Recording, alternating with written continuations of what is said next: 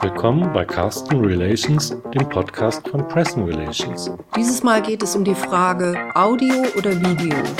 Was spricht für Hörbeiträge? Welche Vorteile haben Videos? Was lässt sich leichter produzieren und welches Medium ist besser für das B2B-Marketing? Am Mikrofon in unserem Münchner Studio Dörte Dunker und Ralf Dunker. Für eine Agentur mit Fokus auf B2B-Kommunikation ist das Thema Podcast ja eher ähm, ungewöhnlich. Warum beschäftigst du dich mit dem Thema? Ja, zum einen habe ich vom Berufswegen schon Interesse an allen möglichen Kanälen, über die man Informationen transportieren kann, ob das jetzt für den B2B, für den B2C oder C2C-Sektor ist. Aber schlussendlich ist es auch so, dass ich von unseren Agenturkunden darauf angesprochen worden bin, was wir von Podcasts halten oder was ich davon halte, denn die Leute interessieren sich einfach stärker dafür. Und was hältst du davon? Was macht die Audiobeiträge so interessant deiner Meinung nach? Ich glaube, einer der wichtigen Aspekte ist, dass es nicht so viele Sinne bindet. Ich kann einen Podcast hören, während ich aufräume oder Auto fahre oder in der S-Bahn sitze. Ich kann die Dateien ganz bequem offline speichern und zeitversetzt hören und brauche noch nicht mal eine Internetverbindung.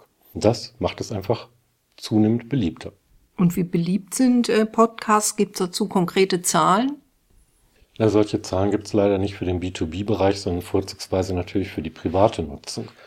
Letztens ist mal eine Studie von ARD und ZDF gemacht worden. Die wollten wissen, welche Inhalte von ihrer Zielgruppe oder von den Befragten eben wie oft konsumiert werden. Und dabei ist rausgekommen, dass zum Beispiel 14 Prozent der Befragten mindestens einmal wöchentlich Radio on Demand oder einen Podcast hören. Bei der Zielgruppe oder bei dem Teil der 14 bis 29-Jährigen war das sogar jeder Vierte. Aber auch wenn das jetzt gar nicht schlecht ausschaut, man darf nicht vergessen, bei Videos sieht das noch viel besser aus. 40 Prozent der Befragten gucken mindestens einmal die Woche ein Video an und bei den 14 bis 29-Jährigen sind das sogar 82 Prozent. Sind Videos für das B2B-Marketing dann doch interessanter? Das kann man vielleicht nicht pauschal beantworten. Das kommt natürlich auch ein bisschen drauf an, was für Inhalte ich transportieren möchte. Manchmal ist Video vielleicht der einzige Weg. Wenn ich zum Beispiel an einen Erklärfilm denke, dann möchte ich da vielleicht die Handgriffe gleichzeitig sehen und durch das Video noch eine zusätzliche Botschaft transportieren, die ich meinetwegen über eine Bedienungsanleitung oder über einen reinen Audiokanal gar nicht bieten könnte. Ich kann beim Video auch Infografiken einblenden, ich kann Begriffe nochmal hervorheben durch eine Schrifteinblendung und all das sind so Sachen, die gehen beim Audiobeitrag nicht. Andererseits ist es natürlich auch nicht immer erforderlich. Wenn ich mir zum Beispiel vorstelle, ich würde mit einem Berater ein Interview führen über sein letztes Projekt und er soll mal die Highlights beschreiben oder warum er, warum das Unternehmen gerade auf diesem Themengebiet arbeitet, dann könnte ich mir gut vorstellen, das funktioniert auf der reinen Audiospur sicherlich sehr, sehr gut. Was würdest du Mittelständlern empfehlen, die sich neben ihrer Website und Social Media intensiver mit Audio- und Videobeiträgen beschäftigen möchten? Welche Darstellungsform empfiehlst du ihnen? Das kommt schon ein bisschen drauf an, aber eigentlich tendiere ich zum Video und ich sage auch gerne warum.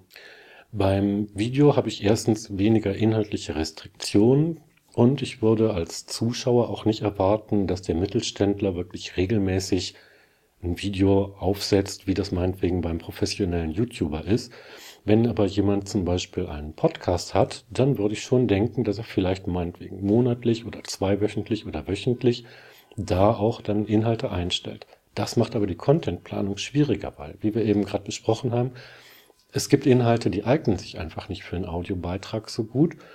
Und dann ist natürlich die Themenplanung für einen Podcast schwierig. Und es kommt auch noch dazu, beim Podcast kann ich eben nicht beliebig einfach dann das Ganze in eine andere Sprache transferieren. Ich müsste dann immer eine Übersetzung anfertigen und auch die wieder neu aufnehmen. Und beim Video habe ich den Vorteil, dass ich Untertitel einblenden kann oder, was vielleicht auch eine Möglichkeit wäre, ich könnte von einem Sprecher die Übersetzung drüber sprechen lassen und die Leute sehen dann einfach, dass die Darsteller auf dem Video dann eben in ihrer Muttersprache sprechen. Das ist was, was wir aus den Nachrichten kennen, was auch jeder verzeihen würde. Das alles funktioniert eben bei Podcasts nicht. Und deswegen ist das dann schwieriger, wenn es jetzt um die selbstgesteuerte Erstellung von Inhalten geht. Was meinst du mit dem Begriff selbstgesteuert? Na, ich meinte jetzt gerade, wenn die Unternehmen von sich aus diese Inhalte erstellen bzw. erstellen lassen. das ist ja nicht der einzige Weg, irgendwie über Video oder Audio zu kommunizieren. Es kann ja auch sein, dass jemand zum Beispiel selber ein Video anfertigt und einen Experten dazu einlädt oder vielleicht kommt ein Team ins Haus und will eine Case Study aufnehmen oder ein Podcast-Betreiber lädt jemanden aus dem Unternehmen als Interviewpartner ein, daran teilzunehmen. Dann habe ich einen Inhalt, den ich nicht selbst generieren muss, den ich auch nicht selbst gesteuert habe, bin aber trotzdem in einem dieser Medien präsent. Wie sieht's denn mit der Produktion aus? Ich nehme an, dass die Videoproduktion deutlich teurer, schwieriger und auch zeitintensiver ist. Da gebe ich dir recht, das ist in der Regel schon der Fall. Also wenn ich jetzt daran denke, ich würde einen Dienstleister für Video beauftragen und schaue mal das Equipment an, was der mitbringt. Das sind Kameras und Optiken, das ist die Licht- und Tontechnik. Man hat also mit Sicherheit mehr Vorbereitungsarbeit, mehr Koordinationsaufwand und ähnliches und die Produktion dauert auch länger. Darum kostet es auch entsprechend mehr. Für einen guten Audiobeitrag brauche ich vielleicht nicht so viel Technik, aber man darf nicht vergessen, ich brauche sehr viel Sorgfalt. Audio bzw. Radio ist ein sehr, sehr ehrliches Medium. Ich kann nicht mit Bildern darüber hinwegtäuschen, wenn da eine kleine inhaltliche Schwäche auf der Tonspur ist, sondern der Empfänger konzentriert sich sehr auf die Sprecherstimme. Und dadurch sind auch die Stimmlager, die Art zu sprechen und vieles andere viel intensiver beachtet, als das bei einem Video der Fall ist. Also kurzum, Podcast ist vielleicht preiswerter, aber deswegen nicht einfach zu erstellen, weil es auf den guten Ton ankommt. Der gute Ton ist aber sicher beim Video auch nicht zu vernachlässigen, oder? Nein, das natürlich nicht. Beim Video ist sogar der Ton viel wichtiger als das Bild. Wenn das Bild mal verrauscht ist oder die Aufnahme ist mal ein bisschen unscharf oder ähnliches, dann verzeiht das Publikum das viel mehr, als wenn zum Beispiel Hintergrundgeräusche die Sprecherstimme unhörbar machen oder zum Beispiel die Lautstärke stark schwankt und ich dann am Lautstärkeregler hoch und runter drehen muss. Das wäre dann zum Beispiel so ein typischer Rausschmeißer, wo das Video dann ganz schnell wieder abgeschaltet wird. Du hast uns gerade äh, anschaulich erklärt, dass sich das Publikum sehr auf die Sprecherstimme konzentriert. Heißt das, dass ein Podcast-Interviewpartner oder ein Darsteller im Video besondere Sprecherambitionen haben muss? Natürlich kann man für ein Video auch einen Sprecher, also zumindest für den Moderationstext oder so einen Sprecher engagieren. Aber mir sind manchmal sogar diese Sprecherstimmen zu soft und zu einlullend. Also ich finde das sehr schön, wenn jemand eine authentische Art hat zu sprechen. Und äh, deswegen denke ich mal, dass auch quasi jeder beim Video oder beim Audiobeitrag mitwirken kann. Er kann seine Stimme in Schwung bringen, sich ein bisschen warm quatschen und so, und dann funktioniert das schon. Wichtig ist vielmehr, dass er seine Botschaft klar rüberbringt, dass er mit Überzeugung spricht dass er mit Begeisterung spricht. Das ist natürlich beim Audiobeitrag noch viel, viel wichtiger als beim Video. Klar, wir haben gerade eben gehört, da konzentriert man sich einfach viel stärker drauf und die Beziehung zu dem Zuhörer ist bei Audiobeiträgen irgendwie auch intimer. Was genau meinst du mit dem Begriff intimer? Na, ich habe gerade an so einen Podcast von Brian Miller gedacht. Brian Miller ist Motivational Speaker, Autor, YouTube-Kanalbetreiber und Podcaster und der hat letztens mal einen Videopodcast gemacht, wenn ich das so sagen darf, und hat mit einem Sportreporter zusammen über das Thema diskutiert. Und da hat Brian gesagt, sinngemäß, wenn er jetzt eine Diskussion auf dem Bildschirm verfolgt, meinetwegen in einer TV-Show oder ähnliches, dann kommt er sich so als Außenstehender vor, fast schon so ein bisschen wie ein Voyeur, der durch das Fenster blickt und sich das Ganze anguckt. Würde er aber die gleiche Diskussion nur als Audiobeitrag verfolgen, dann hätte er das Gefühl, als säße er da mit am Tisch. Und was hat die, diese Nähe ähm, für Auswirkungen auf den Sprecher oder Darsteller?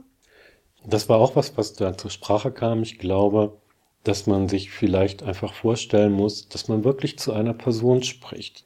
Diese Person versuche ich mit zu visualisieren. Wenn ich dann als Sprecher eine Person anspreche, weil vielleicht beim Videodreh oder beim Interview das, was mir ein Gesprächspartner gegenüber sitzt, ist das besonders leicht. Oder wenn ich mir jetzt zum Beispiel einen abwesenden Geschäftspartner vorstelle oder einen Freund, dem ich was erkläre, ist es sicherlich leichter, auch den Zuhörer zu erreichen. Man darf nicht vergessen, es kommt eben wirklich immer nur auf die eine Person an, die meinen Beitrag gerade anhört und auf die muss ich mich konzentrieren.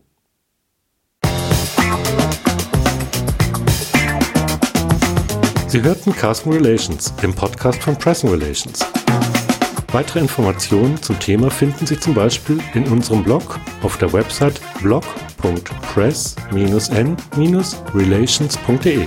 Abonnieren Sie uns und verpassen Sie keinen unserer Tipps und Tricks rund um Marketing und Medienarbeit. Bis zum nächsten Mal.